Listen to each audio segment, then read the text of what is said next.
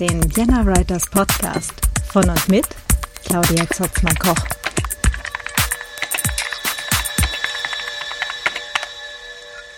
Herzlich willkommen zum Vienna Writers Podcast. Heute mit der Lena Falkenhagen. Hallo Lena.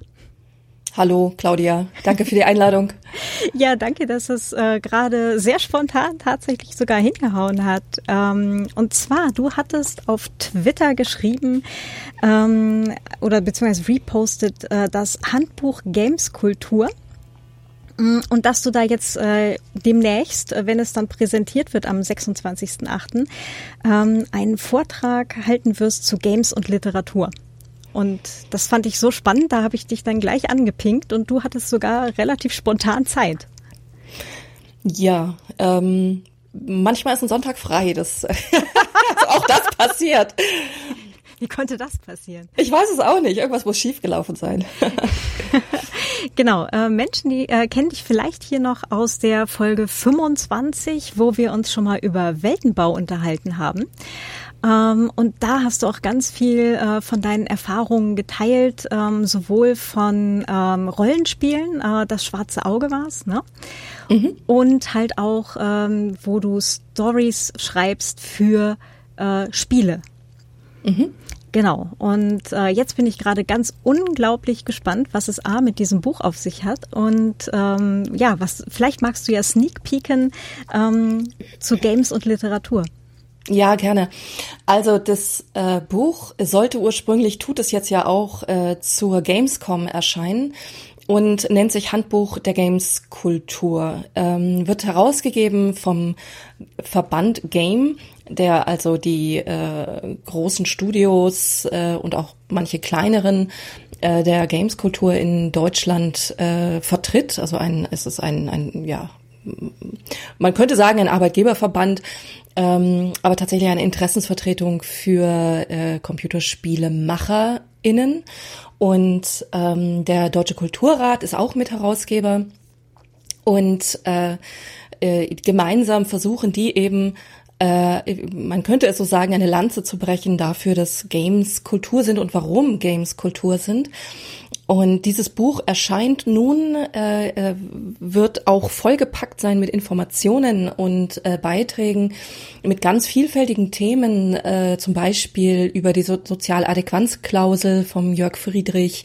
Es wird über Games und Theater äh, darin Stellung bezogen, ähm, äh, ganz viele Bereiche abgedeckt und ich habe darin eben einen kurzen Essay, einen kurzen Statement geschrieben über Games und Literatur, ähm, weil ich der Meinung bin, dass Games auch, wie ja zum Beispiel Filme, ähm, auch als eine, eine Form der Literatur gelesen werden können. Und ähm, ja, dazu habe ich äh, darin Stellung bezogen. Und jetzt am, ähm, oh, du, ich glaube Donnerstag oder so, Mittwoch oder Donnerstag, da äh, wird es eben die Veröffentlichungspressekonferenz geben, in der das Buch vorgestellt wird. Und da werde ich keinen Vortrag, sondern eine kurze, ja, eine, eine, eine, eine kurze Rede dazu halten, warum ich der Meinung bin, dass das wichtig ist und äh, Computerspiele auch Literatur sein können. Super spannend auf jeden Fall.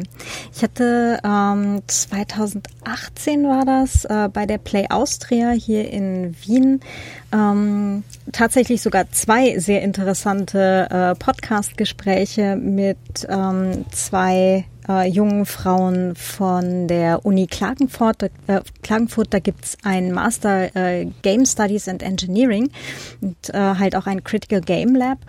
Ähm, und ähm, es war wirklich super, super spannend und ich ärgere mich sehr, dass ähm, die Aufnahme, die zweite Aufnahme hat dann nämlich auch tatsächlich funktioniert. Deswegen hatten wir zwei Gespräche, aber es war trotzdem, es war nach wie vor unglaublich spannend. Ähm, und die Aufnahme ist allerdings für den Podcast gewesen, den ich damals für meinen Arbeitgeber gemacht habe und ich durfte die, ähm, die Aufzeichnungen nicht mitnehmen und selbst veröffentlichen. Ah, doof. Ähm, mhm. Genau, und der, der ganze Podcast ist dann eigentlich auch direkt nach der Nullnummer eingestellt worden, nachdem die PR-Abteilung sich den unter den Nagel gerissen hatte was äh, sehr tragisch ist, weil, ähm, mhm. wie gesagt, also um, um wirklich dieses Interview tut's mir auch richtig, richtig leid. Ähm, naja, jedenfalls haben wir uns da auch unterhalten gehabt, dass ähm, die ähm, dieser ganze Bereich äh, Serious Games. Mhm. Ähm, was ist, was damals, also 2018 ähm, hatten sie dann das Beispiel äh, Passport Please, wo man ein ähm, in die Rolle schlüpft eines Grenzwächters, der dann quasi über das Schicksal von Menschen entscheidet. Ne? Papers, please, ja. Ach, mhm. Papers, please, okay. Dann habe ich das sogar ha, falsch notiert. Ähm, ich habe es gleich mal ausgebessert. ähm, genau, wie, wie siehst du da den, den Bereich? Serious Games, ja. Ähm, witzigerweise hast du jetzt das getan, was in der Games-Branche auch üblich ist. Du hast gesagt, damals 2018.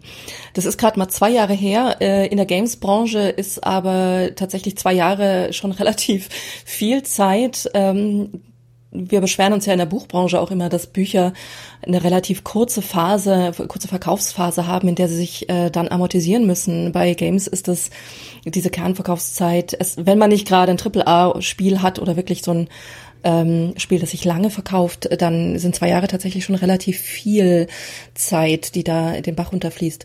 Ähm, Serious Games werden meines Erachtens nach wie vor unterschätzt und ich ärgere mich immer, wenn Leute wie jetzt wieder geschehen, ich glaube, das war der Südwestrundfunk, aber ich bin nicht ganz sicher. Ich will niemanden, niemanden ähm, verunglimpfen hier. Ähm, es gab neulich eine Studie, die besagte, oh mein Gott, während der Corona-Phase ist die Zeit, die Computerspiele-Nutzungszeit von Jugendlichen um 30 Prozent gestiegen.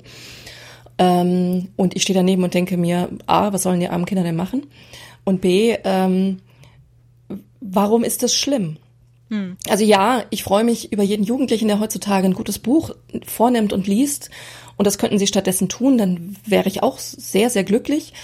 Aber ähm, wir müssen meines Erachtens weg von dieser undifferenzierten Betrachtungsweise von wegen Computerspiele gleich verschwendeter Zeit. Und das ist gerade in äh, althergebrachten konservativen Medien immer noch die gängige Betrachtungsweise von Computerspielen. Du sprichst den Bereich Serious Games an und ähm, ich persönlich finde aber, dass nicht nur Serious Games spielenswerte oder betrachtenswerte Spiele sind, sondern alle Spiele oder viele Spiele, ähm, weil äh, genauso wie bei Literatur, also bei Büchern, die, die äh, es gibt ja keine Grenze, dies ist ein literar literarisch hochwertiges Buch und das nicht Klar, bei manchen, bei den Extremenden kann man das sehr genau und sehr konkret sagen, aber dazwischen gibt es viele Abstufungen von äh, literarisch wertvollen Büchern, die vielleicht auch unterhalten. Ähm, oder umgekehrt äh, von Unterhaltungsliteratur, in denen eben auch ähm, gesellschaftlich relevante Themen diskutiert werden. Und genauso verhält es sich meines Erachtens mit den Computerspielen auch. Das heißt, wir haben auf der einen Seite Serious Games, die vielleicht sogar sich mit relevanten Themen wie Depressionsbearbeitung oder ähm, anderen Themen auseinandersetzen oder auf der anderen Seite eben Shooter oder keine Ahnung Candy Crush Klone, die sich ähm, einfach nur der Zerstreuung widmen, was meines Erachtens aber gerade in Corona-Zeiten, wo der Alltag plötzlich extrem belastend geworden ist, völlig legitim ist. Hm. Ähm, bin ich ganz bei dir grundsätzlich. Die, ähm, also gerade halt auch das ähm, eben vermehrt zu Computerspielen gegriffen wurde, ist ja letztendlich auch ähm, zur, also eine ne Analogie zum Lesen von Büchern äh, oder halt auch zum Schauen von Filmen, ähm, weil du halt doch eine Art Eskapismus in äh, andere Welten, die sich andere Menschen erdacht haben, betreibst. Ne? Ja, und Leute benutzen das Wort Eskapismus oft negativ. Ähm, ich finde das gar nicht negativ. Ähm, Eskapismus kann auch sein, dass ich mich auf den Tennisrasen stelle und zwei Stunden Tennis spiele. Das ist genauso Eskapismus und rauskommen mit dem Kopf aus meinem Alltag, wie ein Computerspiel zu spielen oder ein Unterhaltungsbuch zu lesen oder auch ein gutes Buch zu lesen, wenn man diese Differenzierung machen will. Aber ähm, ja, also ich finde, Eskapismus hat gerade in ähm, ja menschlich sehr belastenden Zeiten hat Eskapismus eine ganz wichtige Funktion, äh, uns von unseren Problemen ein bisschen abzulenken und auch mal frei zu haben, auch wenn wir vielleicht zwei Monate lang zu Hause in einem Lockdown, der den Namen ja eigentlich nicht verdient hat, sitzen und äh, unser Hobby, unser Sport äh, ausgefallen ist, wir plötzlich nicht mehr wissen sollen, wie wir uns anderen Menschen nähern dürfen und wie nah und ob sie alle ansteckend sind oder nicht. Also ich finde es sehr relevant, ne, dass auch da Eskapismus ähm, mal einen positiven Twist bekommt. Aber wie gesagt, es gibt ja auch Computerspiele, die äh, an der Stelle eben mehr tun als Eskapismus. Ähm, ich, ne, du hast Papers, Please zitiert. Das ist ein Spiel, das ähm, natürlich Fluchterfahrungen begreifbar macht. Ähm, Menschen, also du, du bist derjenige oder diejenige, die vor dem Computer sitzt und bewertet, darf diese Person jetzt über die Grenze oder darf sie es nicht? Hat die einen guten Grund, einen offiziell guten Grund oder hat sie einen privat guten Grund? Flieht sie vor einem ähm, misshandelnden Lebenspartner? Will sie mit einem Kind äh, sich zusammenführen? Hat sie die große Liebe ihres Lebens verloren? Oder ist sie in Anführungsstrichen nur ein Wirtschaftsflüchtling? Das finde ich ein ganz schlimmes Wort übrigens. Mhm. Ähm, so, äh, und äh, du bist derjenige, der das Schicksal dieser Menschen in, in deinen Händen hält. Äh, neben Papers, Please, ähm, meines Erachtens so äh, der nächste Punkt weitergedacht ist Orwell. Ich weiß nicht, ob du das mal gespielt hast. Orwell ist ein fantastisches Computerspiel von Osmotic Studios aus Hamburg. Ähm, und da wirst du ganz im Sinne, im Orwellschen Sinne, der äh, Sachbearbeiter von Akten, der mh, mm, quasi bewertet, ist diese Person radikalisiert, gefährdet diese Person meinen, Klammer auf, Faschistoiden, Klammer zu, Staat. Kann ich auf der Basis von Äußerungen dieser Person im Internet oder am Telefon mit einem Lieben oder ähm, äh, äh, keine Ahnung, auf der Homepage, auf der Präsentation äh, äh, äh, der Firma, kann ich daraus ableiten, dass diese Person sich radikalisiert hat und einen Attentat plant. Also ist das ein Gefährder? Äh, und du bist derjenige, der die Schnipsel, diese, diese Daten Bestandteile zusammenführt, in eine Akte tut und wenn ausreichend belastbares Material da ist, dann wird die Polizei alarmiert. Dann kommt der Geheimdienst und holt diesen Menschen ab. Und wenn er unschuldig war oder sie, dann wird sie oder er vielleicht weiter radikalisiert. Also da wird wieder dieser, dieser Überwachungsstaat wird da ganz greifbar. Und ich habe Germanistik studiert, Anglistik studiert. Ich beschäftige mich seit 25 Jahren mit Texten, mit Schreiben. Ich bin ähm, ich will nicht sagen Digital Native, das bin ich nicht, dafür bin ich zu früh geboren, aber ich bewege mich ähm, äh, alltäglich viel im Internet und selbst mir hat dieses Spiel noch gezeigt, wie belastbar oder wenig belastbar ein, keine Ahnung, ein Rant im Internet zum Beispiel ist. Hm. Wenn du plötzlich entscheiden musst, ist das eine Aussage, die meint der Mensch aus der ganzen Güte seines Herzens oder ist das einfach nur, um mal Dampf abzulassen? Und du hast denselben Text und du bist derjenige, der darüber entscheiden muss. Ja, also das macht diesen, diesen Überwachungsstaat und, und, und die Datensicherheit im Internet und all diese Dinge nochmal anders greifbar und lernbar meines Erachtens. Und dabei macht es Spaß. Ich habe jetzt äh, direkt eine Notiz gemacht. Äh, ich habe es tatsächlich noch nicht gespielt. Es klingt aber auf jeden Fall unglaublich spannend und eigentlich genau nach dem, ähm, was wir halt in dem Projekt Chaos macht Schule dann halt ähm, auch den Schülerinnen und Schülern immer versuchen zu vermitteln. Ähm, eben dieser ganze Bereich Medienkompetenz. Also halt von der anderen Seite her, ne, ähm, was kann man denn über Menschen durch ähm, Spuren im Internet, ne, Äußerungen, Posts, äh, Bilder und so weiter, äh, alles rausfinden. Ja, mhm. absolut. Ja. Super spannend. Oder, ne, ich kann gleich das nächste Beispiel rausgreifen. Ähm, ich glaube 2019 ist es erschienen. Ich müsste es nachschlagen. Through the Darkest of Times von mhm. äh, Paint Bucket.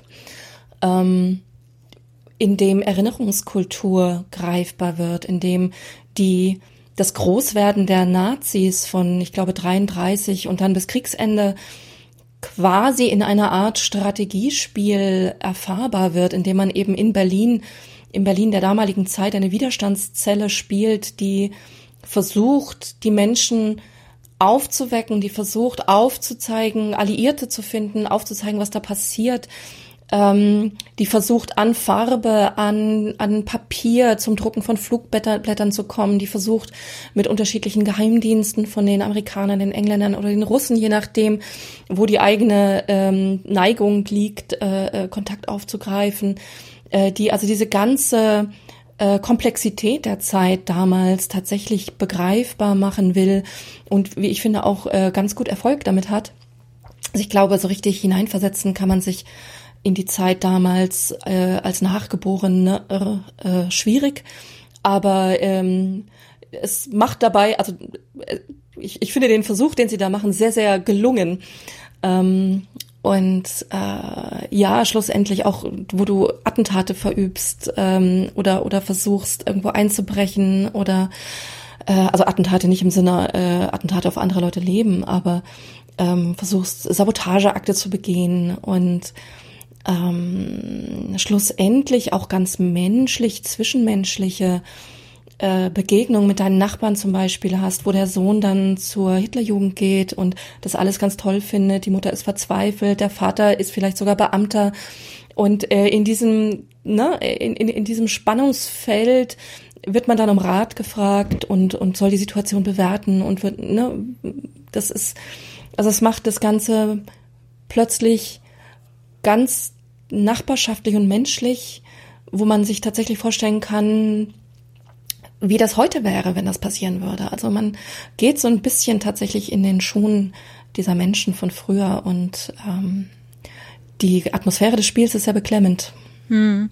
Ähm, ich habe äh, mehrere Artikel darüber gelesen und ähm, halt auch so ein paar ähm, ein paar äh, Teaser und so gesehen halt und, und äh, Bilder daraus. Ich finde auch die Bildsprache ganz unglaublich ähm, ansprechend. Also ich finde, dass das ähm, ja, es nimmt halt so viele, so viele Aspekte halt irgendwie mit rein. Also alleine dieses, also es ist ja nicht wirklich schwarz-weiß, aber halt so, so dieser Sepia-Einschlag und dann halt diese äh, zwar comichaften, aber trotzdem sehr ausstark, ausdrucksstarken Charaktere. Ähm, ich finde das unglaublich toll umgesetzt.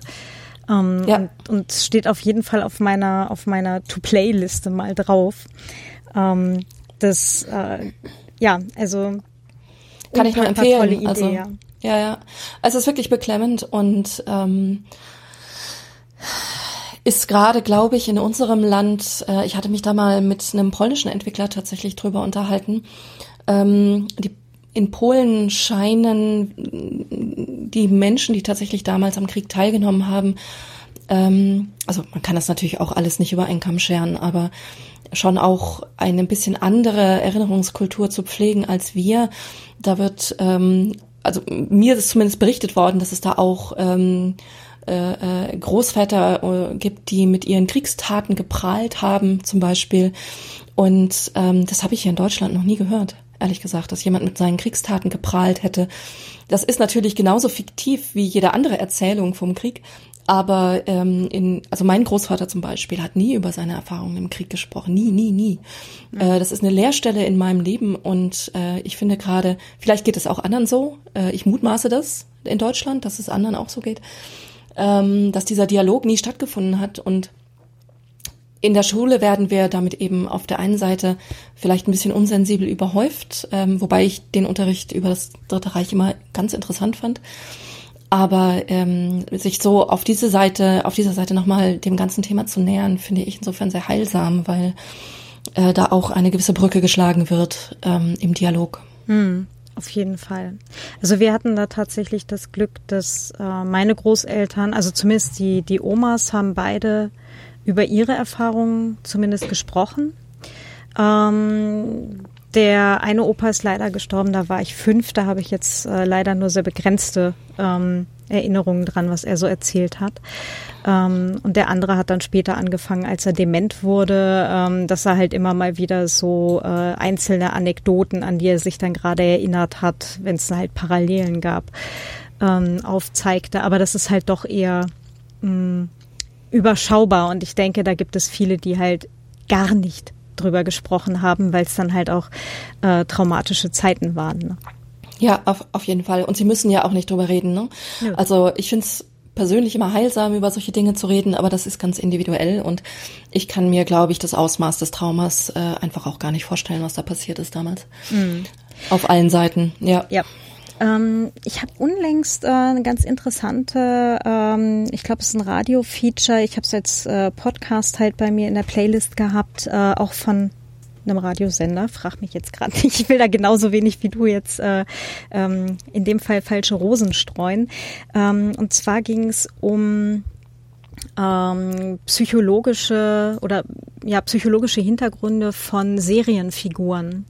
Mhm. Ähm, um da vielleicht diese Parallele kurz äh, aufzumachen, ähm, dass ähm, immer mehr äh, ja halt gerade vor allem in Serien, teilweise in Filmen ähm, psychologische mm, Neigungen oder oder letztendlich auch Krankheitsverläufe aufgenommen werden und ähm, eben dargestellt werden, äh, wo äh, ZuschauerInnen sich jetzt natürlich dann halt auch äh, entweder identifizieren können oder halt Parallelen ziehen zu Menschen, die sie kennen. Und mhm. da halt auch eine, eine gewisse, mm, ja, entweder ähm, einen, einen ähm, edukativen Zweck ähm, vielleicht mitzuschleifen, vor allem aber halt auch äh, zum Teil eben Bewältigung ähm, mhm. darzustellen.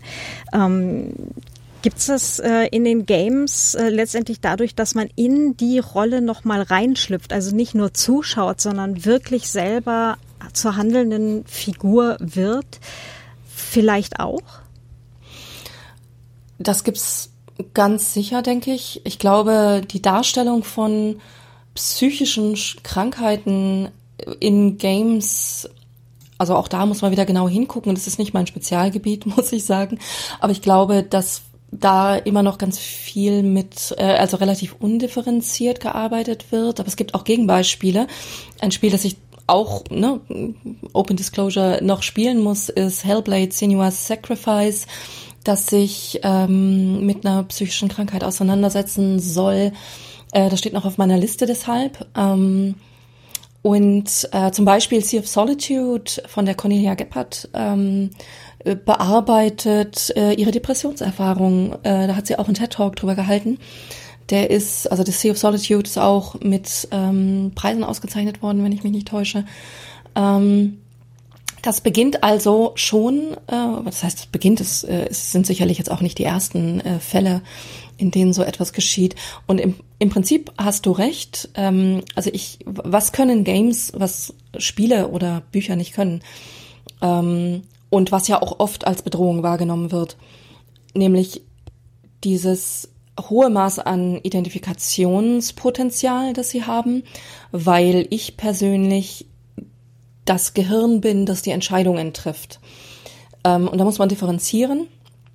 Schlussendlich sind Spiele oder spiele ich in Spielen ja nicht mich selber, sondern es wird oft als Player Subject bezeichnet. Das heißt, ich habe einen Avatar, ich habe eine Figur, ähm, in die ich, ähm, in deren Schuhe ich äh, trete in einem Spiel, mit der ich die Welt erlebbar bekomme, äh, gemacht bekomme, dann ähm, das, das, das Stichwort ähm, ähm, Suspension of Disbelief, wie es im Englischen so schön genannt wird, also das Aussetzen ähm, meiner Zweifel wenn ich einen fiktiven Raum betrete, das gibt's ja auch bei Büchern und bei Filmen. Das heißt, ich beschließe zu ignorieren, dass es in der echten Welt keine fliegenden Pferde gibt, sondern ich akzeptiere, dass das in diesem Buch oder in diesem Film oder in diesem Spiel so ist.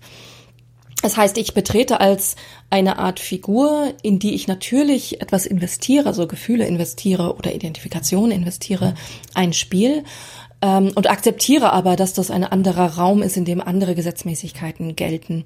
Trotz alledem glaube ich, dass die ganz große Macht von Spielen eben das Entscheidungen treffen ist. Ich kann das mal vergleichen, also ähm, oder ein Beispiel äh, für bringen. Ähm, und das ist witzigerweise ein Spiel, das sehr narrativlastig und sehr wenig Gameplay-lastig ist. Also man unterscheidet ja da immer zwischen ähm, Spielen, die sehr Gameplay affin und lastig sind ähm, und eine offene Welt bieten, in der ich tun kann, was ich will. Und auf der anderen Seite behauptet man, dass so der Kontrapunkt narrativlastige Spiele sind, die also eine Chronologie haben, der ich folgen muss ähm, und eine Geschichte, äh, die so geplant worden ist, dass ich keine Freiheiten mehr habe. Ne? Also das sind so die Extrempole, über die wir hier sprechen äh, in der Spielebranche. Und ähm, eines meiner unfassbar intensivsten Erlebnisse bei einer Wahl, also bei einem, einer, einem, einer Entscheidung im Spiel war, ich ich glaube, das war das Ende der ersten Staffel von Telltales Game of Thrones Bearbeitung. Das heißt, ein Spiel, das wirklich ähm, wenig Interaktion bietet und ganz viel Geschichte, wo man genauso wie in den Büchern von George Martin verschiedenen Figuren folgt. Und äh, du begleitest diesen jungen Lord darin. Ich hoffe, ich darf spoilern. Ähm, man begleitet unter anderem zwischen neben zwei anderen Charakteren diesen jungen Lord, der dessen Vater im Krieg getötet worden ist, der jetzt ähm, quasi mit neun oder zehn Jahren, glaube ich, in die Rolle des Herrn des Hauses wachsen muss. Ähm, man trifft unter anderem für diesen jungen Lord die Entscheidung, möchte er einen eher kriegerischen Berater zur Seite haben, der ihm dabei hilft, oder möchte man einen eher weisen, belesenen Berater haben, der vielleicht eher friedvollen Rat gibt. Also diese Entscheidung wird unfassbar aufgeladen und ich habe mich, ich, ich habe mir da echt, ich habe mich schwer damit getan, was jetzt die in Anführungsstrichen richtige Entscheidung in dem Augenblick ist. Und kurz danach wird dieser junge Lord umgebracht von seinem politischen Gegner. Und da diese Entscheidung, die ich vorher getroffen habe, also welchen Ratgeber, ich erinnere mich nicht mal, welcher das war, witzigerweise. Vielleicht war es der kriegerische oder der nicht so kriegerische. Ähm, es spielt keine große Rolle. Vielleicht war es nicht mal eine, eine Entscheidung, die eine große Rolle aufs Narrativ gespielt hat. Also ich kann nicht sagen, ob das eine, eine Entscheidung war, die wirklich hinterher abgefragt worden ist oder ob das Ende nicht eh genau so gekommen wäre, wie es kam. Bei Telltales ist das ja durchaus möglich. Ähm, aber dadurch, dass ich vorher diese super relevant für mich anfühlende Entscheidung getroffen habe, welcher Berater soll das sein, und dann das Ergebnis dieser Entscheidung war, der junge Lord wird umgebracht und kriegt einen Dolch zwischen die Rippen, habe ich für mich, denn jede, jede gute Entscheidung fühlt sich an, als wäre ich schuld an dem Ergebnis. Und wenn es ein negatives Ergebnis ist, dann ziehe ich mir das an. Mhm. Und äh, ich habe noch nie einen Story-Twist, der kam überraschend, ähm, so gespürt wie in diesem total Gameplay-reduzierten Spiel. Da, also da, das, das kann ein, ein Spiel, das nicht so chronologisch geführt wird, kann das, glaube ich, gar nicht, weil dieser Twist wirklich so pointiert und genau zur richtigen Zeit kam. Und äh, trotz alledem hatte es was mit diesem Entscheidungspotenzial von Spielen zu tun. Hm.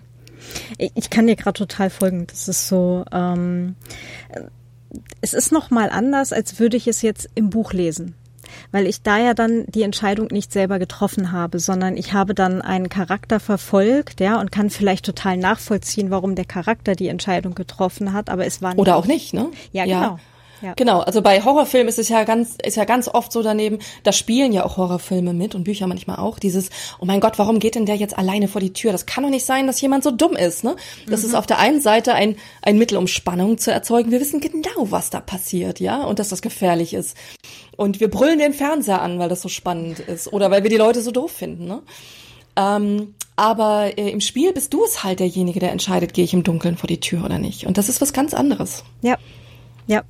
Und das ist, glaube ich, auch genau der Aspekt, der Spieler nochmal eben von Serien oder Filmen oder Büchern konkret unterscheidet, weil das Storytelling kann man, glaube ich, in allen diesen Formaten ganz gut äh, rüberbringen. Ne? Mhm. Ja.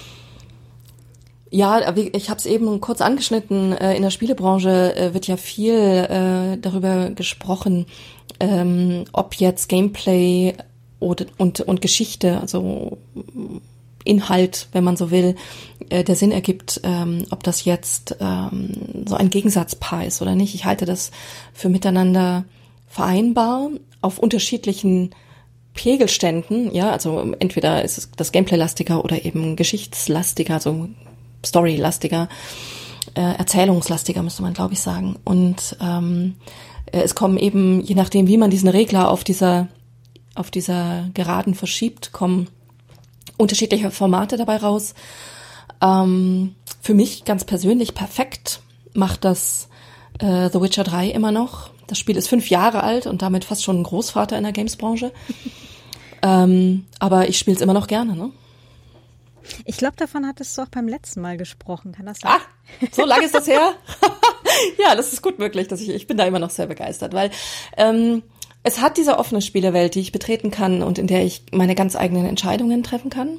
Es hat interessante einzelstehende Quests, denen ich folgen kann, wenn ich möchte oder auch nicht.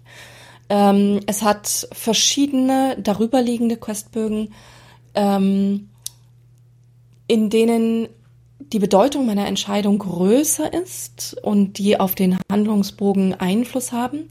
Und dann gibt es darüber noch einen, einen ich nenne sowas immer Meta-Arc oder äh, einen darüber liegenden Spannungsbogen, in dem ich eben die Handlung selber nur ähm, in kleinen Momenten beeinflussen kann. Die sind aber emotional umso wichtiger, weil es nämlich zwischenmenschliche Momente sind. Und ähm, ja, also es ist auf allen drei Erzählebenen wundervoll gemacht und äh, manchen Hardcore-Spielern vielleicht so geleitet, könnte ich mir vorstellen. Aber ja, da muss man eben wissen, was man mag. Hm. Ähm, eine Frage in eine weitere Dimension, die jetzt ähm, vielleicht für die Spieler und Spielerinnen oder halt auch die Serien äh, schauenden Menschen vielleicht ähm, sich nicht sofort erschließt, aber für die Autorinnen.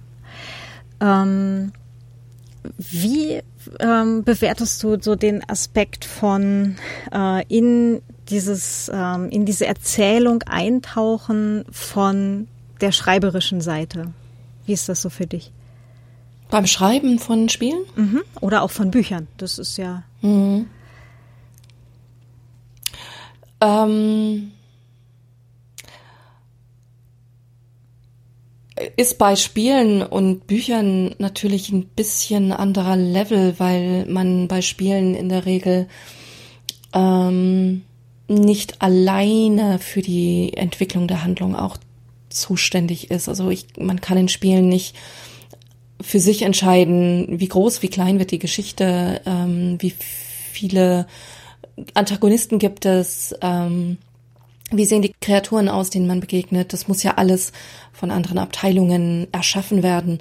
Das heißt, da hängt Arbeit für andere Menschen dran. Das heißt, das muss vorher gut abgesprochen sein. Das heißt, das ist, was man in der Autorenwelt so als ähm, geplantes Schreiben, extrem durchgeplantes Schreiben bezeichnen würde. Also man sagt ja immer so Bauchschreiber versus Plotschreiber und im, in der Spielebranche kann man kein Bauchschreiber sein, äh, denn wenn man das alles beim Schreiben erforschen würde, dann äh, hingen alle anderen Abteilungen davon ab und könnten erst anfangen, wenn man fertig ist im Endeffekt.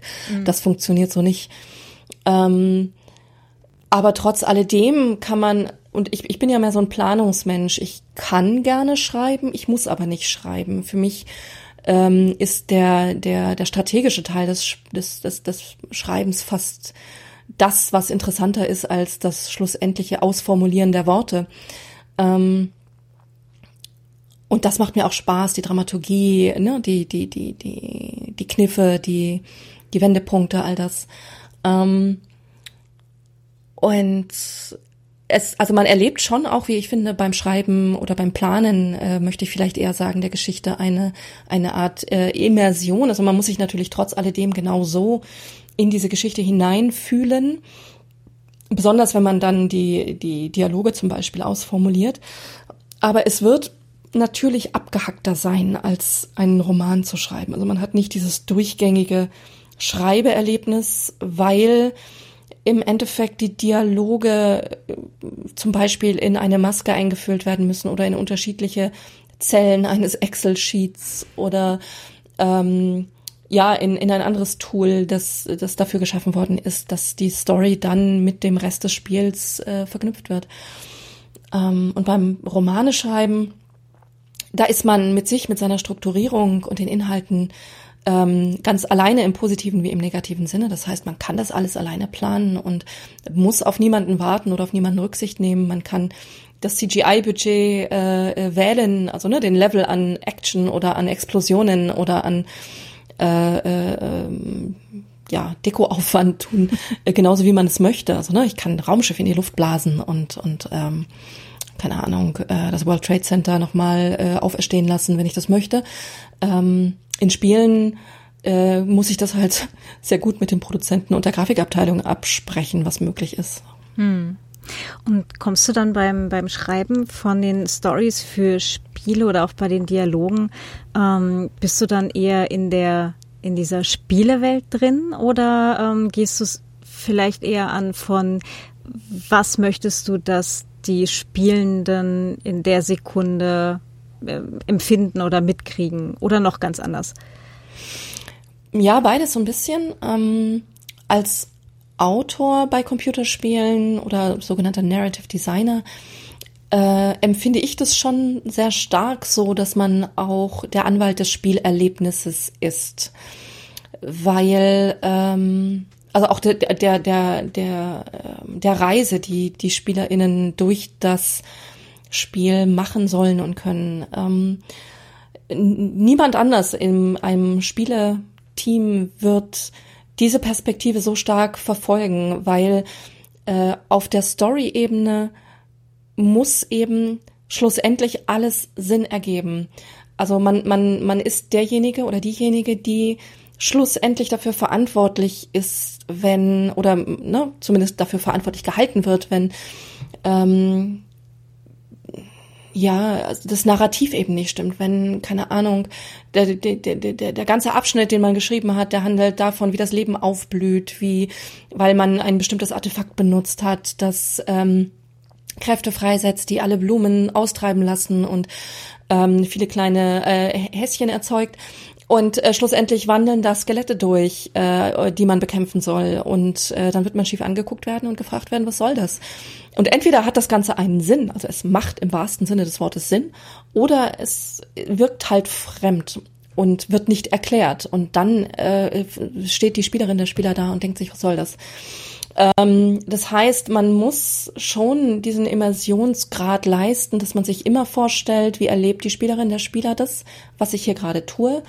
Und auf der anderen Seite muss man trotz alledem mit der Fragmentierung und äh, dem Auseinanderreißen des Schreiberlebnisses, also des Planung, uns Planens auf der einen Seite und des Umsetzens äh, in vielfältigen Medien, also Grafik, Audio, Programmierung im Zweifel, Gameplay und dann zum Schluss eben das Schreiben der Questen. Äh, das muss man alles leisten. Hm. Je nachdem, wie groß das Spiel ist, ne? Also ja, in meinem Candy Crush Klon wirst du keine große Story haben. Also ja, aber eine kleine vielleicht, ne? Und das geht ist, auch, ja. Ja. Mhm. Hm. Ähm, ich hing gerade den Plot Bunnies nach. ja, ja, ja, ja. Das Bild war natürlich äh, äh, speziell, ne? Also genau. It must be Bunnies. Ja, immer. Um wieder zu Buffy zurückzukehren, Buffy-Zitate sind nie falsch. ähm, ja, oder, oder halt äh, ne, Alice und das weiße Kaninchen und mhm. äh, die nächste Welt, die sich gerade auftut. Und ja, ja. Mhm. Hm. Ja, und man selber ist eben der Einzige, der wirklich diese Reise nachvollziehen kann. Äh, und tatsächlich ist man dann auch die einzige Expertin für welcher Differenzierungsgrad muss gewählt werden? Also wie stark sollen die SpielerInnen zwischen den Zeilen lesen können? Was für Informationen gibt man auf dem Bildschirm und können sich die Spieler erarbeiten? Welche können sie sich erschließen? All diese Dinge, da ist man als ja, äh, Story-Experte oder Expertin tatsächlich die einzige, die das wirklich bewerten kann. Und das muss man dann auch gegenüber dem Rest des Teams oftmals verteidigen und verhandeln ähm, die für andere Dinge Experten sind, wie zum Beispiel diese Grafik an der Stelle ähm, macht so keinen Sinn, ne? oder die Farbe äh, geht nicht, oder ähm, der Hintergrund muss weniger noisy, also weniger äh, vollgemüllt, hm. ja, äh, sein.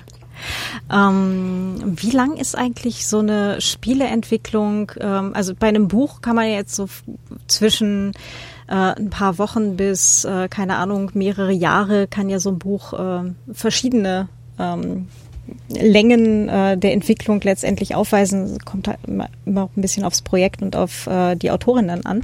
Ähm, wie ist das denn so bei Spielen?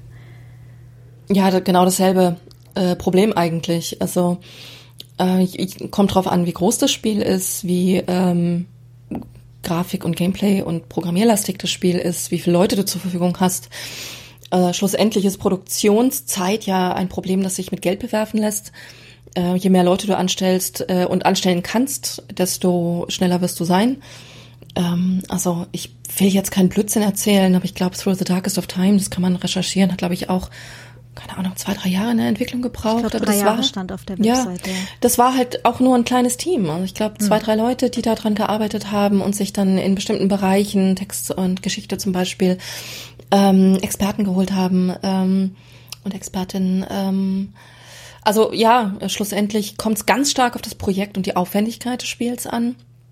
Und ähm, äh, äh na, also so ein, keine Ahnung, Choices oder Episodes, Klonen, ähm, äh, in dem man eben so kleine, ähm, ja, kleine Geschichten mit leicht animierten Figuren nacherlebt, wird weniger lange dauern als äh, jetzt Drakensagen Online, wo ich dran mitgearbeitet habe. Ähm, und da, da kann ich halt auch für so ein MMORPG äh, sprechen, in dem eben auch mehrere Karten angefertigt wurden. Und da haben wir für jetzt Rise of Balor, was 2015 rausgekommen ist, was ich auf Narrative-Seite eben hauptverantwortlich äh, verbrochen habe. ähm, das hatte zwölf Maps, also Spielermaps. Äh, das war doppelt so viel wie im vorherigen Content-Update. Äh, die Questen waren, glaube ich, auch doppelt so viele.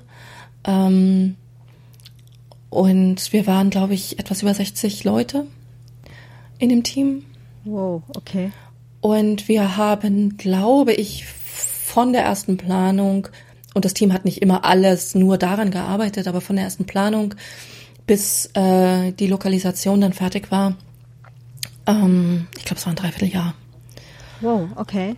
Ja, Kernarbeitszeit, glaube ich, eher ein halbes, aber wie gesagt, es haben auch nicht immer alle genau an diesem Spiel, äh, also an diesem Content-Update gearbeitet, aber ähm, hm. ja, das war schon das, anstrengend. Ja, klingt aber auch relativ flink. Also ich habe Softwareprojekte gesehen, die haben sich länger gezogen.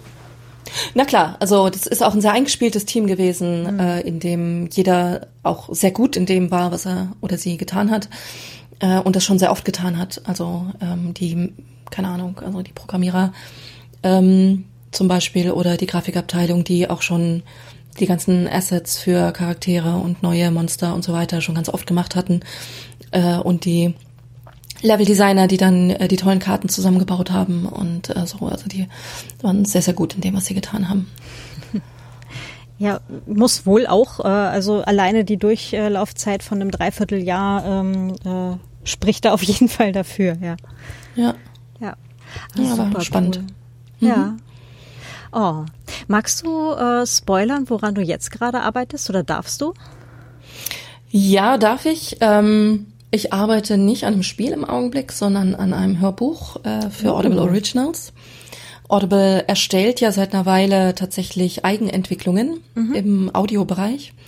Die erste Staffel der, ähm, des Hörbuchs, äh, also das nennt sich Arkenhall. Äh, das ist der Titel. Äh, Arkenhall, das Rabenmädchen ist die erste Staffel. Die habe ich im Frühjahr geschrieben mit zwei Kolleginnen. Also es ist eine Gemeinschaftsarbeit, ähm, was ganz spannend war. Ähm, kommt jetzt am 15.10., glaube ich, raus. Hm, okay, cool. Und wir arbeiten jetzt an einer Fortsetzung, äh, also der zweiten Staffel. Die erste Staffel sind 15 Episoden, so zwischen 50 bis 60 Minuten lang oder 45 bis 60 Minuten. Und die zweite Staffel werden zwölf Episoden, glaube ich, werden, wenn das so bleibt, wie es jetzt im Augenblick ist. Und äh, das ist High-Low Fantasy, wenn man so will. Also High Fantasy mit einem Low Fantasy Anteil. Ähm, und äh, ja, nee, also ich finde, dass die erste Staffel ziemlich textlich ziemlich gut geworden ist. Ich muss die äh, die Audioaufnahmen noch hören, die kenne ich noch nicht. Mhm. Aber äh, da bin ich ganz zuversichtlich, dass die SprecherInnen äh, gute Arbeit geleistet haben. Ja, super Und, cool. Ja, ja. Hm. Äh, und wie war das so mal für Audio zu schreiben? Gar nicht so unterschiedlich äh, zum Schreiben für gedrucktes Buch, ehrlich gesagt.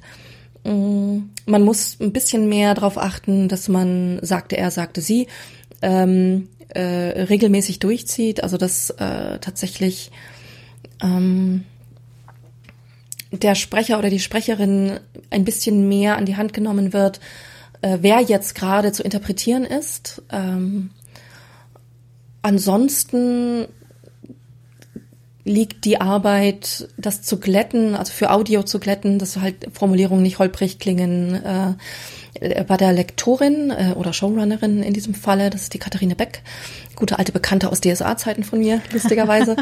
und ähm, eine sehr gute Lektorin und die äh, kümmert sich darum und mh, mm, nee, ansonsten war das eine ganz interessante Schreiberfahrung, weil ich im Textbereich eben seit DSA-Zeiten, äh, also damals sehr viel mit anderen Leuten zusammen an Produkten gesessen habe, aber jetzt wirklich ähm, eine Geschichte zu schreiben, die aus drei Perspektiven erzählt ist und jede Autorin schreibt eine dieser Perspektiven und das muss dann irgendwie hinterher zusammenpassen. Das ist schon intensiver als ähm, an einem ein und demselben Universum wie dem schwarzen Auge zu arbeiten.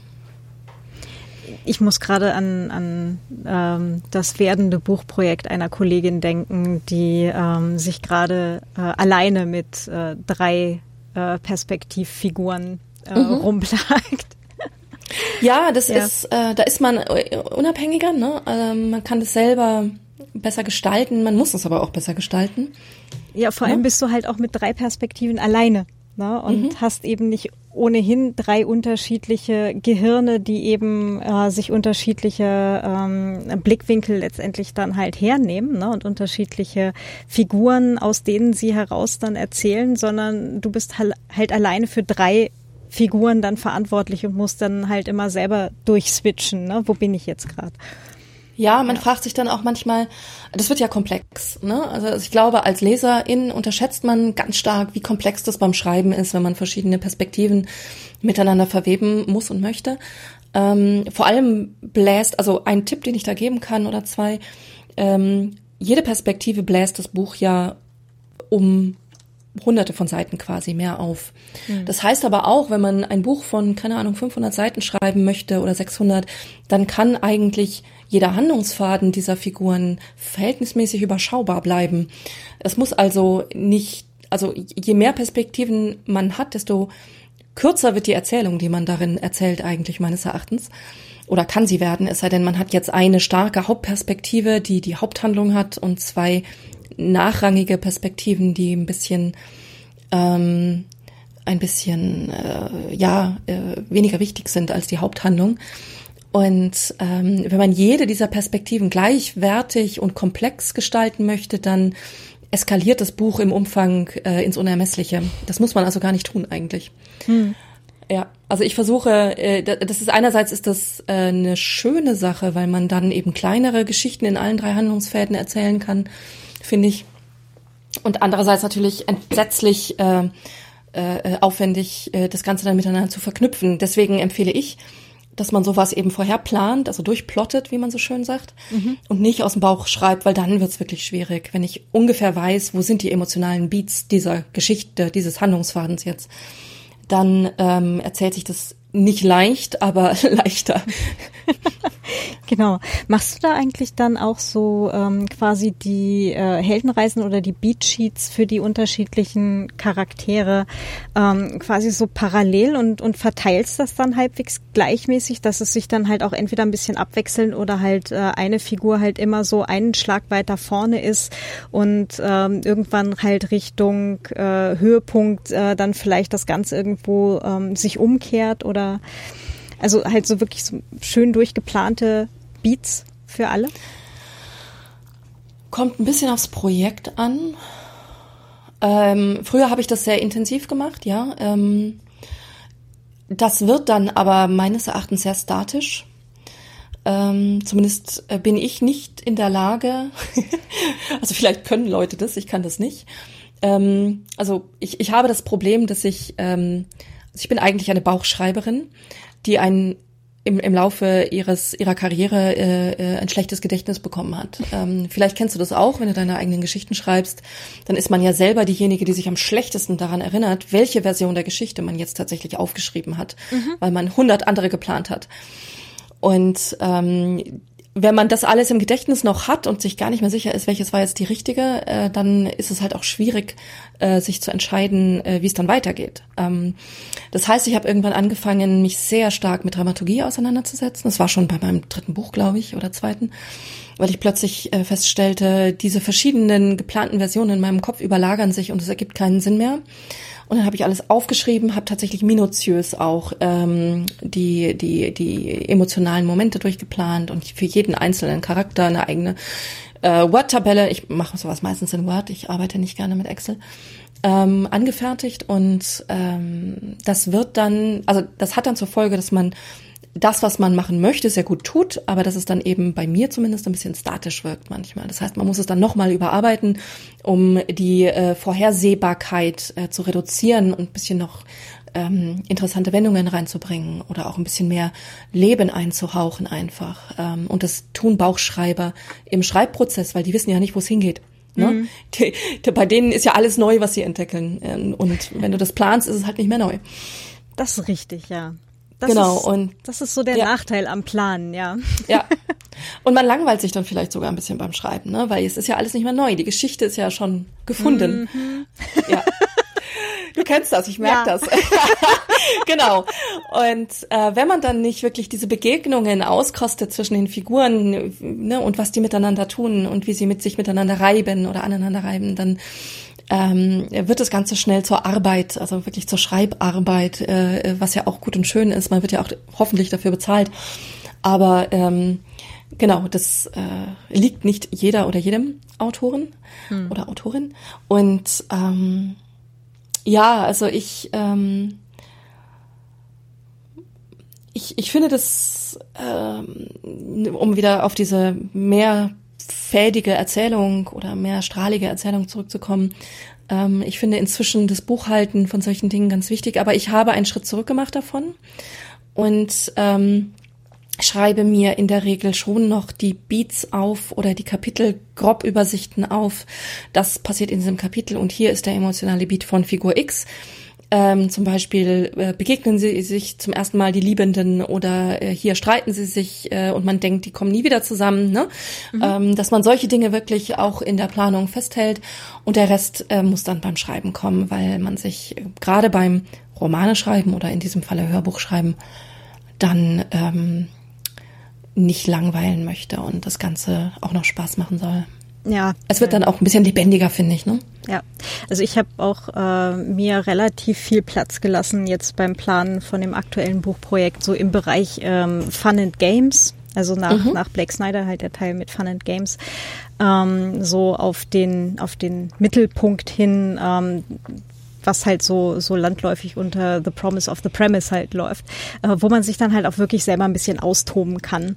Ne? Und so alles andere habe ich zumindest notiert, wo ich hin will. Ne? Aber mhm. ähm, ich habe jetzt keinen, keinen ganz minutiösen Plan selber gemacht, damit es für mich selber auch noch halbwegs interessant bleibt. Ähm, und ich mich dann halt wirklich freiwillig morgens dran setze, um rauszufinden, was in der nächsten Szene jetzt dann im Detail passiert. Also ich weiß zwar, die und die werden sich da streiten, ne? oder dann und dann gehen die halt alle zusammen irgendwo abends aus, ja, das ist alles fein. Ähm, aber wie das da genau aussieht, will ich erst dann wissen.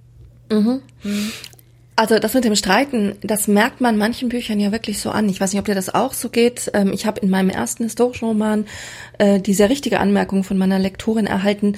Mensch, das fühlt sich jetzt hier aber alles ein bisschen konstruiert an. Also gerade wenn man so sagt, hier sollen sie sich streiten, ähm, dann äh, und das kommt nicht aus der Geschichte selber, dass die Leute wirklich andere Positionen haben, über die sie sich inhaltlich wertvoll streiten können, dann fühlt sich das oftmals so ein bisschen gewollt an, finde ich. Mm. Also das, da muss ich persönlich sehr darauf achten, dass äh, da nicht, oh, hier kommt der große Streit. Moment, ich muss jetzt gerade noch schnell ein Problem erzeugen. äh, dann können sie sich auch streiten, bestimmt gleich so. Ne? Ähm, mhm. Und das mhm. wirkt dann eben alles. Ähm, ich hab, inzwischen finde ich die Stellen bei KollegInnen äh, in Büchern auch und denke mir, ah, okay, hier wollte er, dass sie sich streiten, damit irgendwie dann hinterher was passieren kann. Ähm, und das ist halt unschön, ne? Das fühlt sich dann wenig homogen an und da merkt man, da hat man zu viel geplant und zu wenig reingefühlt oder vielleicht auch zu wenig geplant und diesen Konflikt nicht gut angelegt oder die Charaktere nicht gut angelegt. Äh, und dann muss ich da manchmal ein bisschen nacharbeiten. Ähm, und das ist so, finde ich, der, der schwierige Teil des Schreibens, wenn man die Charaktere wirklich lebendig ähm, äh, halten möchte und werden lassen möchte. Hm. Und dann ist halt so ein bisschen Erwägen, Erwägungssache ähm, während des Schreibprozesses dann, ähm, passe ich den Plan an oder passe ich ja. das Geschriebene an? Ja, ja. Und dann halt so ein bisschen gucken, Vielleicht so genau. von beidem ein bisschen, ja. Genau. Und ich mache in der Regel ähm, sehr gerne einen Plan. Also ich muss, ich, ich weiß ehrlich gesagt nicht, ob wir in unserem Weltenbaugespräch nicht schon genau darüber gesprochen haben. Aber ich, ich lege Bücher immer oder Geschichten immer von hinten an, weil ich das Ende kennen muss, auf das ich zuschreibe. Nur dann, finde ich, ähm, entwickelt man so eine gewisse Dynamik beim Schreiben und einen Zug.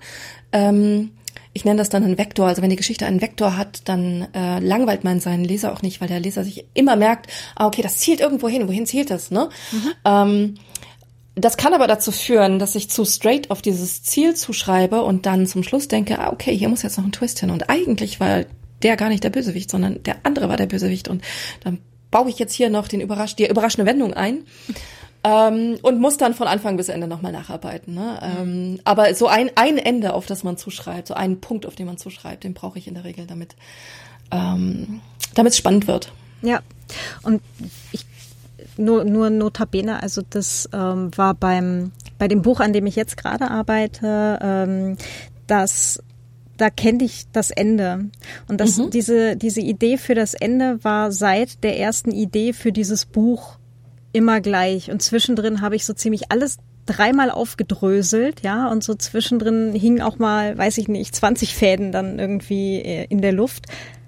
Und nachdem ich die dann irgendwie wieder zusammengefügt hatte, war das Ende trotzdem immer noch das gleiche. Und ich denke mir so, okay, passt. Also die, die Richtung stimmt für mich im Kopf immer noch. Also das ist so ein, ähm, fand ich auch ganz spannend, dass man halt auch in der Story relativ viel noch hin und her tun kann.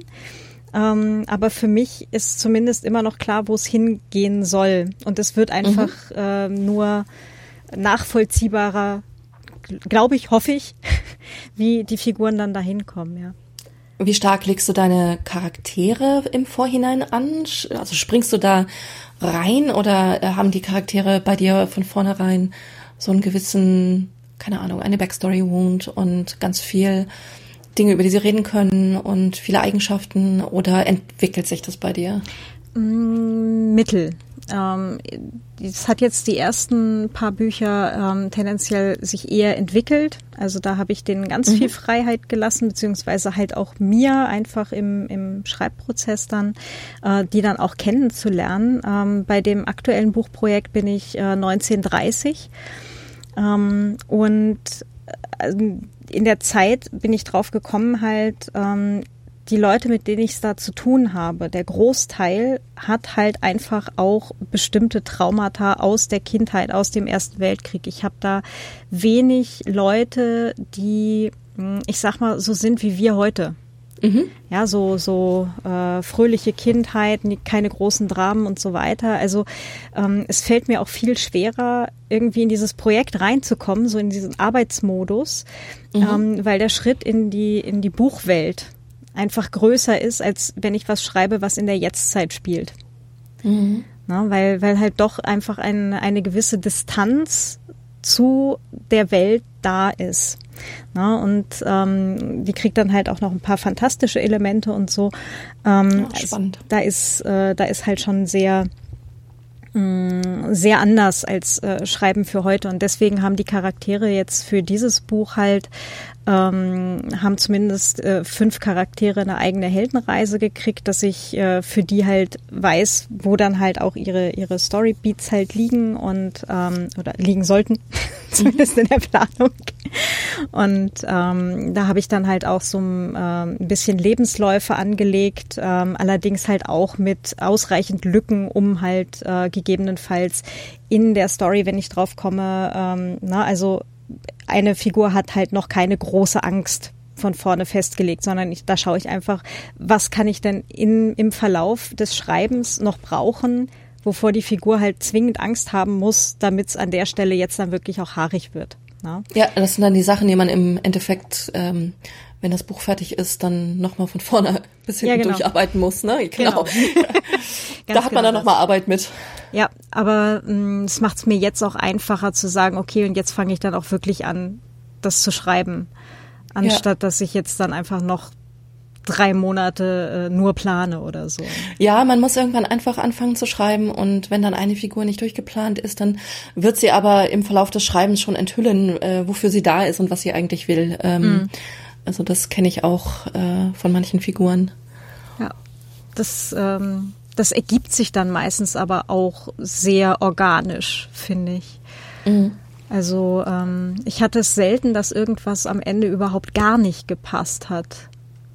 Also es waren, wenn dann meistens so Kleinigkeiten. Ja klar, das ist dann beim Überarbeiten, aber das ist dann, äh, war bei mir zumindest bisher, äh, das kann ja immer jederzeit kommen beim nächsten Mal so. Äh, mhm. Aber bisher hatte ich zumindest keine Sachen, wo ich am Ende angekommen bin und dachte mir so, nee, das ist jetzt nicht das, was ich eigentlich erzählen wollte. Also Nee, im Gegenteil. Manchmal schnappen sich äh, Figuren auch äh, die Handlung und rennen dann damit weg. Das habe ich auch mal erlebt bei einem meiner ersten Bücher, wo dann ähm, ja, also eine Figur sich quasi zur heimlichen Hauptfigur hochstilisiert hat ähm, und äh, ich dann selber hinterher ganz überrascht war, was was da alles passiert ist. also das sind dann Erlebnisse der Bauchschreiber, ne, ähm, die äh, die auch ganz spannend sind. Mhm.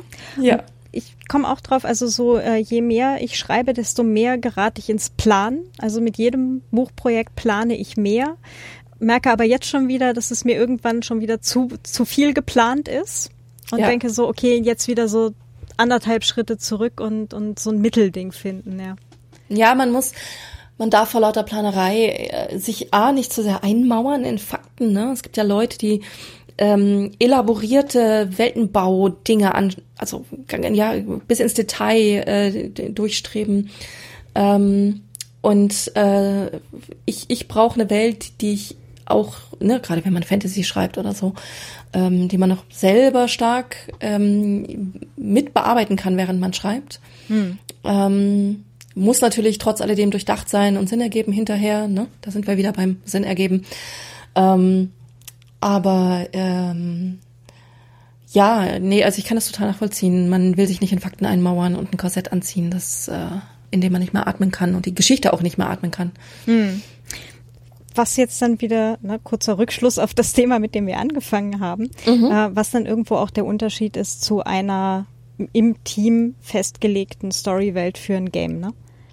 Ja, aber da meines Erachtens gibt es da noch einen Komplexitätsunterschied. Ähm, bei Games ist die Komplexität eher auf dem Zusammenspiel äh, von unterschiedlichen Abteilungen und die Geschichten, die erzählt werden, die sind in der Regel ähm, nicht so komplex wie jetzt in dem Buch drei verschiedene Handlungsstränge, die miteinander verwoben sind. Manchmal sind sie das, aber je mehr Handlungsstränge du miteinander verwebst, desto statischer wird eben eine Geschichte im Spiel auch. Äh, zum Beispiel Telltales.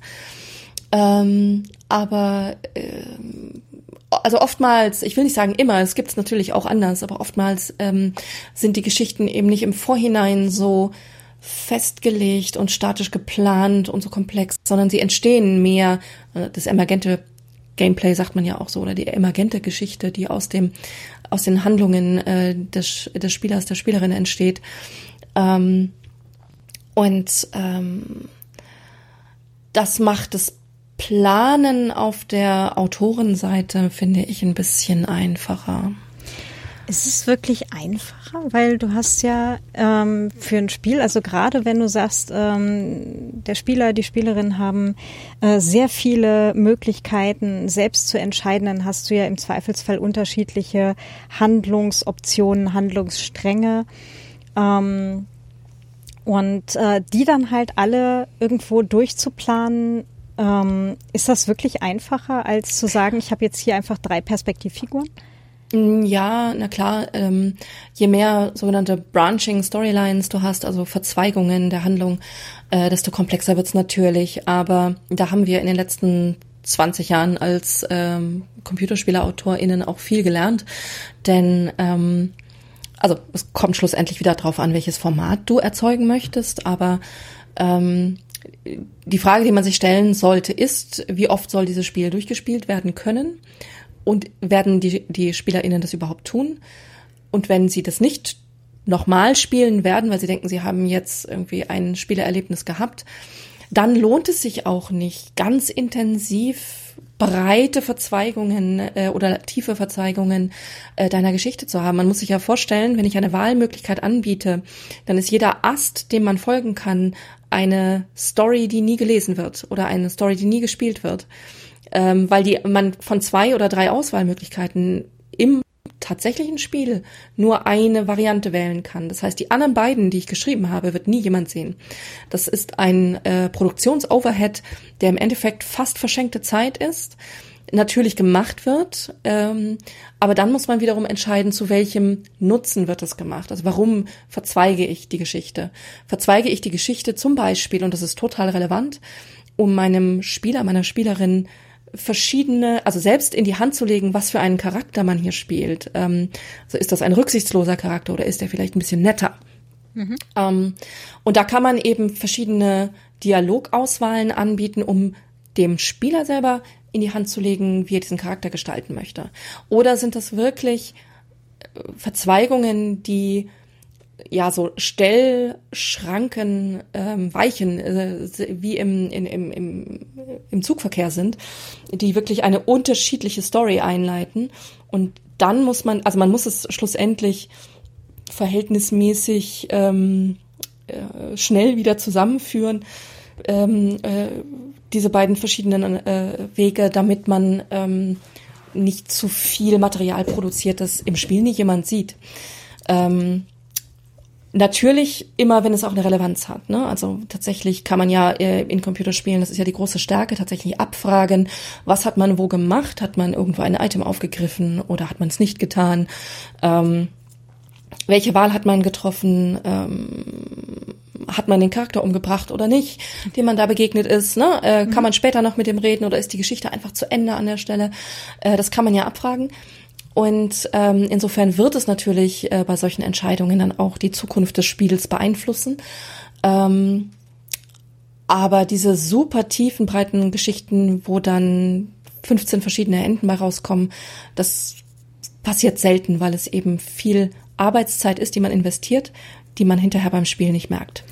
Wobei es natürlich den Vorteil böte, dass du natürlich ähm, oder dass das äh, unterschiedliche Spielerinnen ähm, alle natürlich auch ganz unterschiedliche Spielerlebnisse letztendlich haben. Ne? Ja. Mhm. Und ähm, wenn du sagst, okay, und ich spiele das Ganze jetzt ein Jahr später nochmal oder halt auch vielleicht zwei Jahre später nochmal, dass du dann halt vielleicht auch wieder ein ganz anderes Spielerlebnis hast als das, wie beim ersten Mal, nur weil du vielleicht äh, relativ am Anfang schon eine, eine andere Entscheidung getroffen hast. Ne? Ob ja, bewusst ja. oder unbewusst ist ja dann nochmal ein, ein anderer Punkt. Ne? Also du kannst sagen, okay, ich mache jetzt bewusst was anderes, weil ich mich dran erinnere, was ich beim letzten Mal gemacht habe. Und das fand ich entweder cool oder nicht so cool. Ähm, und äh, oder du sagst, äh, erinnerst dich vielleicht nicht dran, hast aber in deinem Leben mittlerweile unterschiedliche Erfahrungen wieder gemacht halt in dem letzten Jahr und äh, machst halt intuitiv eine andere Entscheidung. Ne? Ja, ja. Das ist natürlich interessant. Ich habe das tatsächlich beim Witcher mal versucht, weil ich ein anderes Ende erzeugen wollte. Glaubst du, das ist mir gelungen? Ich habe es einfach nicht über mich gebracht, äh, Siri, also die, die Tochter von Gerald von Riva, äh, schlecht zu behandeln an einer Stelle. Ich habe es nicht über mich gebracht. Also äh, das hat mir so auch ein bisschen aufgezeigt, ja, es ist wichtig, unterschiedliche Auswahlmöglichkeiten in solchen Fällen zu bieten ähm, auf emotionaler Ebene, ne, um mhm. verschiedene Charaktertypen äh, mit äh, abzudecken. Ähm, hat mir aber auch ein bisschen, mich ein bisschen Demut gelehrt, weil ich glaube, so viel Wahl treffen wir in Spielen gar nicht. Ähm, also okay. ja, es ist. Äh, also ich habe wirklich versucht, andere Entscheidungen zu treffen und ich habe es nicht über mich gebracht. Das ist ganz irre. Hm. Also es war so mein moralischer Weg, der, der mich da durchgeleitet hat, glaube ich. Hm.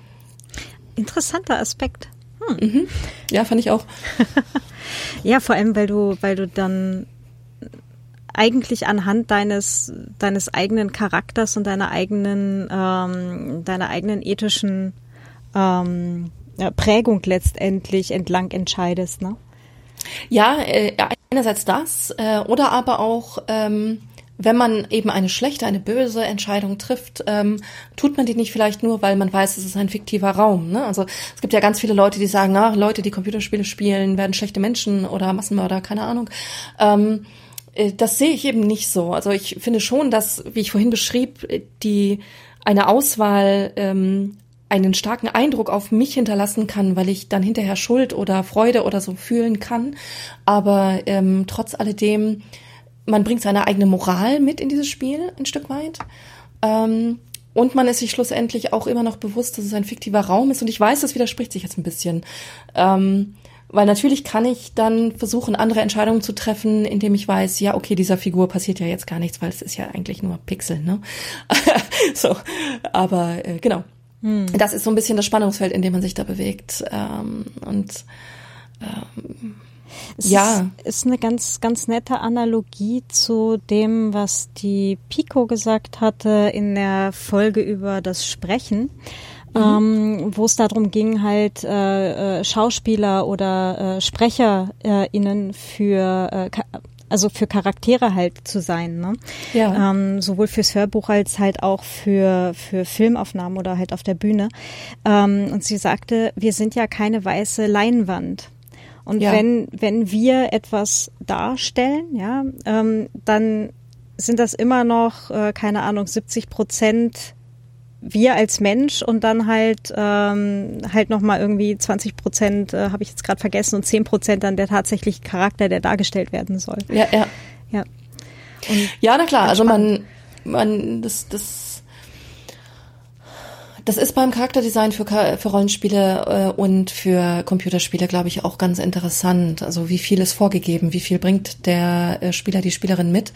Mhm. Ähm, wie viel kann man im Spiel dann tatsächlich durch die Auswahlmöglichkeiten noch ausgestalten? Das wäre tatsächlich mal ganz spannend zu untersuchen. Ähm, und vermutlich gibt es da ganz viele Untersuchungen zu. Ähm, also äh, ich würde auch sagen, ähm, a, man weiß, dass es sich in einem fiktiven Raum be befindet alles. B, ähm, äh, man bringt sehr viel von sich selber mit in die Figur, die man da spielt. Ähm, aber ich glaube, das ist auch sehr charakterabhängig ja, irgendwo, irgendwo in der Mitte trifft sich's dann wahrscheinlich, ne? Ja, Oder halt so also genau charakterabhängig. Ja. meine ich, die, du und ich, ne? Also unser eigener Charakter. Ja. Äh, wie viel ja. bringen wir mit? Wie viel nehmen wir an? Ja. Und äh, wie viel sind wir halt auch gerade bereit? Ne? Und das kann sich ja auch äh, unterscheiden nach Tagesform oder nach, nach Lebensabschnitt. Äh, wie viel sind wir bereit, äh, von außen anzunehmen und wie viel ähm, äh, vielleicht halt auch einfach gerade nicht. Ne? Ja, das, äh, das ist so. Ähm, ich stelle an mir fest, dass ich äh, an solchen Tagen, wenn ich halt nicht bereit bin, mich darauf einzulassen, es dann auch gar nicht erst tue. Also ich spiele dann nicht, ähm, hm. Weil weil irgendwie es gerade nicht passt, ne? weil ich mich nicht einlassen möchte auf die fiktive Welt oder die neue Figur oder so. Ne? Das manchmal habe ich das bei Büchern auch, dass ich sage, nee, jetzt jetzt eher nicht so was Neues. Ne? Mhm. Ja, ist, ähm, das ist ja auch völlig völlig legitim, dass man mhm. einfach auch gerade mal gerade mal in einem äh, bekannten äh, Universum bleiben will. Ja. Ja. Ja. Ja. ganz spannendes, ganz spannendes Feld eigentlich. Ja, und auch super spannendes Gespräch. Dankeschön. ich danke dir, ja. ähm, wie viele Be Bereiche haben wir jetzt gerade noch nicht gestreift, die wir noch Ich bin unsicher. Wir könnten noch ein bisschen über Serien oder Filme reden, aber ich glaube, das machen wir vielleicht beim nächsten Mal. Ja, total gerne. Ähm, genau, äh, du sagtest, äh, am, ich glaube, 26. oder so kommt jetzt dieses äh, Buch raus. Mhm, das Handbuch der Games-Kultur, genau. Ja, genau, danke. Ich war hier gerade am Blättern. In meinen Notizen, die ich hier nebenbei mhm. gemacht habe die ganze Zeit. Ähm, und äh, ja, dann, dann ist es wahrscheinlich auch erhältlich. Ja, genau, da kann man es bestellen. Ich werde es dann auf Twitter teilen und auf Facebook, glaube ich. Super, das heißt, ich kann dann den Link in den Shownotes dann auch äh, dazugeben. Und ähm, ja, magst du den Menschen noch sagen, wo sie dich im Netz finden können? Ja, das kann ich gerne tun. Ähm, ich bin eigentlich unter Lena Falkenhagen überall zu finden. Also ähm, auf Facebook äh, ist das mein Facebook-Name, auf Twitter ist das mein Twitter-Handle. Ähm, ich glaube bei Instagram sogar Lena Falkenhagen. Ich schreibe immer das L und das F groß. Bei Twitter auch. Ähm, wo bin ich noch? www.falkenhagen.de. Ich habe auch eine Games-Homepage, die nennt sich www.1narrative.de, also One Narrative. Ähm, da ähm, passiert im Augenblick weniger, aber äh, das wird sich hoffentlich demnächst auch wieder ändern. Ähm, und ansonsten bewege ich mich mehr bei Facebook als bei Twitter und ein bisschen bei Instagram. Genau. Alles klar. Dann ganz, ganz herzlichen Dank, Lena, dass du dir Zeit genommen hast und für das super spannende Gespräch. Danke dir, Claudia. Und dann, ja, bis zum nächsten Mal. Gerne. Tschüss. Tschüss.